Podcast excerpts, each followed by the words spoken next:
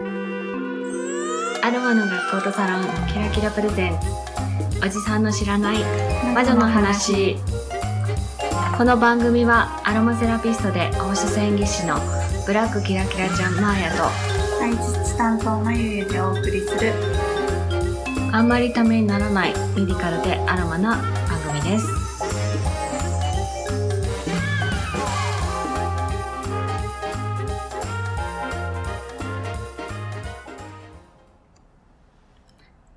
は、まゆゆです。こんにちはマーヤですはい、えー、かなり寒くなってきましたけれども、はいは今日は最初に皆さんにお礼をはい言いましょうねはい。はい。じゃあ、ますから紹介してください。あ、いや、何のありがとうございますかわかんないから。はい。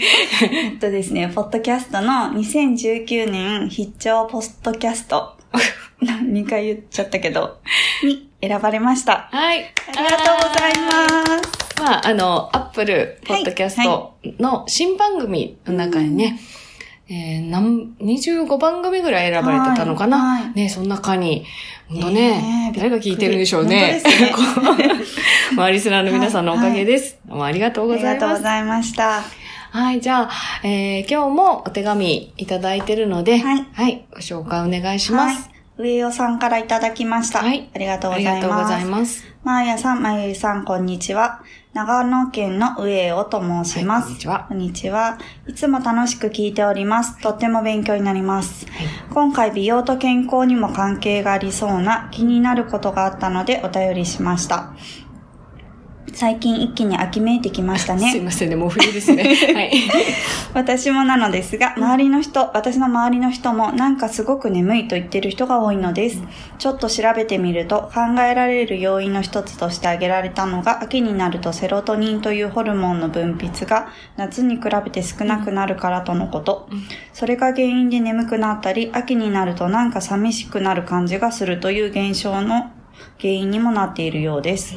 このセロトニンという物質、体だけでなく心にとってもすごく影響の大きいものなのではと思いました。はい さらに他のサイトを調べてみると眠くなるのはセロトニンだけではなく、セロトニンと関係があるメラトニンというホルモンも密接に関わっているということ。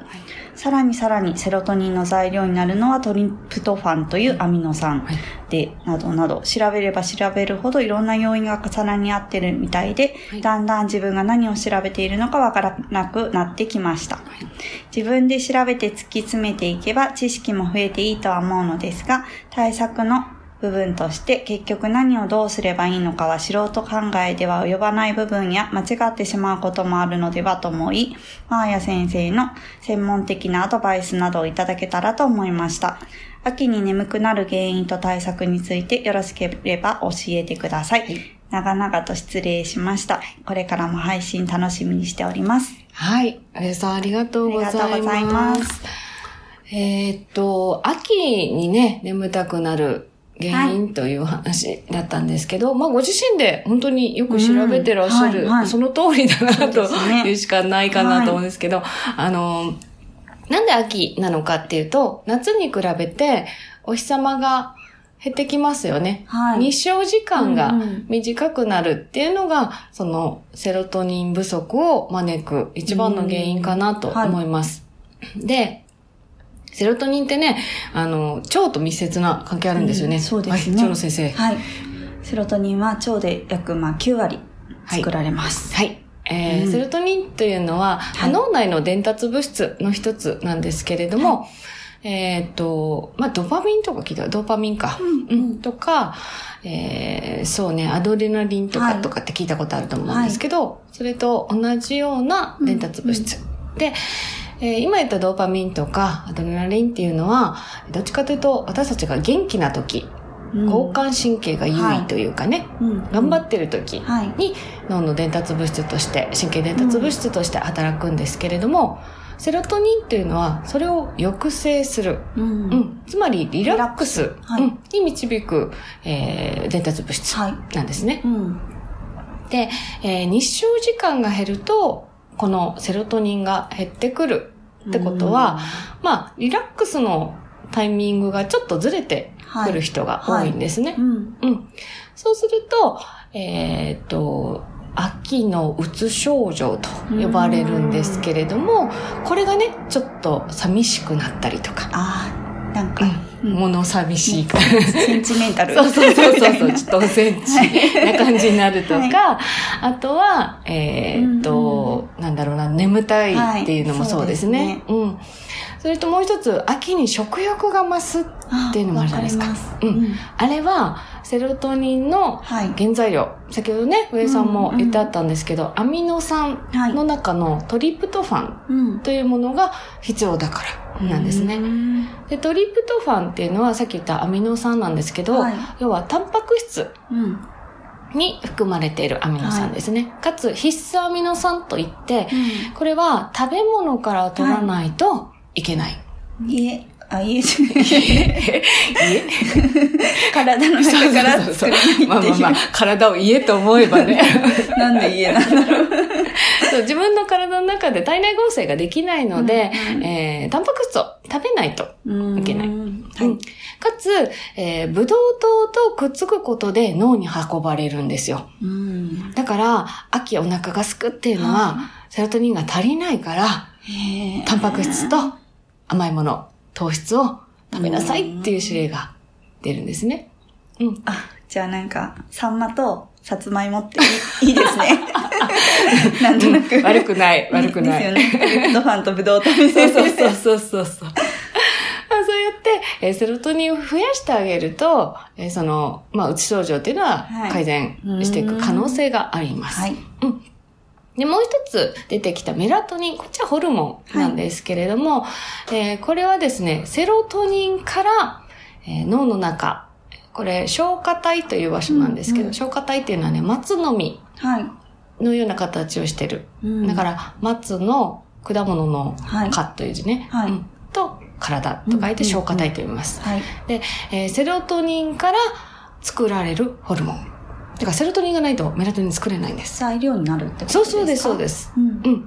が、えー夜になると出てくるんですけれども、これが眠気をうん。誘うはい物質になっていると考えられてます。うん。で、これが、えー日照時間が減ると、またメラトニンの出方も良くない。うんですうん。えーサーカディアンリズムって聞いたことあると思うんですけど、どんなリズムですか？外実リズム？うん。うん。言い換えただけ。言い換えただけ。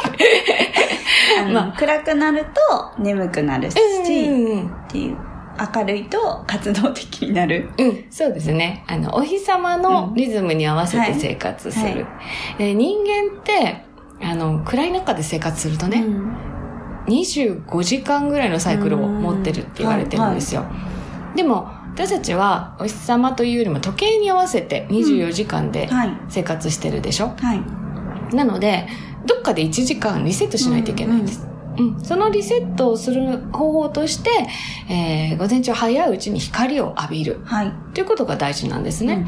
で、そうやって、えーリセットをする、毎日リセット、目に光を入れてリセットすることによってサカディアンリズムが整うはい。というような言い方をしたりします。うん。で、えーそのリセットする時の光を目に入れる。で、目からその消化体に光のはい。伝達が行くんですね。はい。で、だいたい起きてからうん14時間から15時間後ぐらいにメラトニンが出始めるらしいです。うんで、えー出始めて2時間ぐらいで体内を巡ってピークが来る。ってことは、うん朝起きて光を浴びます。はい。そして16、7時間後ぐらいに眠たくなるっっていうのが理想の生活なんですよ。うんだから朝7時に起きたら、八。ええそっから数える ?16 足したらいいやん。え？ちょっと待って。算数、算数。え、7時に？7時に16足して。18時。え、え、ちょっと待って。7時？いや、恥ずかしい。7足す？7足す？16? 16? うん23時？うん、23時11時ね。うんうんわかった？うん危ない危ない危ない危ない。どんどん生まれる。さっきも計算全然できない。全然できなかっまあ7時に起きて、えー目に光が入れば、だいたい夜の11時ぐらいに眠気ピークが来ますよって、そこで寝れれば、この睡眠のうん。バランスが良くなる。はい。だから日照時間が短いと、まずセロトニンが不足します。はで、メラトニンも出にくくうん。なって、で、まあ目が冴えると思いきやリラックスできてないので、うんうん。うん。自律神経のバランスが崩れてしまって、はい。眠たくなったりとか、うん。逆に目が冴えて眠れないとかっていう方も出てくるようです。ん。うん。まあ、冬季うつ病とかって言ってね、あの、特に、なんていうの、北欧とか、はい。ね、北半球の上の方とかに行くと、なかなか昼間でも日が当たらなくなるでしょ？ううんんそうすると、やっぱりセロトニン不足がすごい起こるんですね。でもこれ、本当に目に光を入れてあげることではい解消したりするので、まず朝起きたら、はい。目に光を。はい。うん。ただ、私もさ、5時起きとかするんだけど、ね真っ暗なんですよ。うんうん どうしたらいいか、あの、はい蛍光灯でも十分です。あ、もう、自然の光じゃなくてがベストだけど、うんうんうん。で、もっと言うと、はい朝8時とか9時ぐらいまでには少なくとも起きないと、はいリセットが効かないので、うんどんどん自律神経がはい乱れてしまう。ということが起こるようです。うん。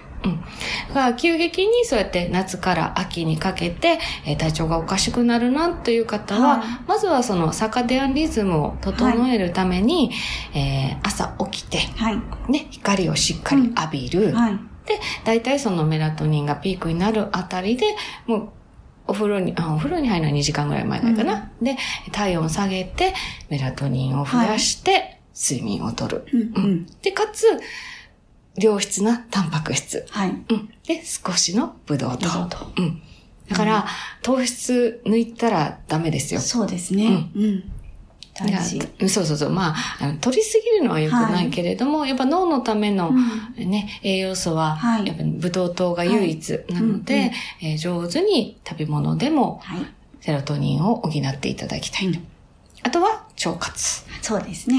うん。はい、うん何したらいいですか？腸活？そうですね。うん。でもやっぱり食事が大事だと思います。そうそう。トリプトファンね、うん実はね、豆製品とか多いのよ。うんだから、納豆とか、いいで味噌とか、うん、すごくいいです。食いいですね、そう考えると。そうそうそう。うん。発酵食品は特にね。うんうん。なので、えーぜひぜひ食事のバランスをとって、うんはいえーセロトニンを増やしてうん。いただけたらいいかと思います。はい。ではちょっと季節はずれてしまいましたけど、こんな感じで、はい皆さん、はいいいでしょうか？はい。はい。じゃあ、上さん聞いていらっしゃったら、また、あの、ご住所とお名前をいただければ、はい。まゆから何か送る？そうです ね。何か送ります。何か送ります。何か送ります。はい、メールありがとうございました。はい、ありがとうございました。では、えーは冬になりましたけど、はい。次回は、今今日もちょっと言ったね、自律神経についてはいお話をしようかなと思います。はい。はい、ではあと2回ですか、通ですね常か？らあと2回になりました。はい。皆さん最後までどうぞよろしくお願いいたします。はい、よろしくお願いします。前でした。まゆゆでした。12月22日配信がおじまじょ最終回です。お便りは12月25日午後9時まで受け付けています。そこでお便りが来た時は12月29日に特別配信を行います。来なければ22日で終わりです。なのでぜひお便りお待ちしています。この番組ではご意見、ご感想、ご質問などお待ちしています。ツイッターでハッシュタグ、おじまじょ。おじはひらがな、まじょは漢字をつけてつぶやいてください。また、お手紙フォームができました。ブラックキラキラちゃんにお手紙で検索をし、フォームから送ってください。ラジオネームだけで送れます。皆様からのお手紙をどしどし何でもお待ちしております。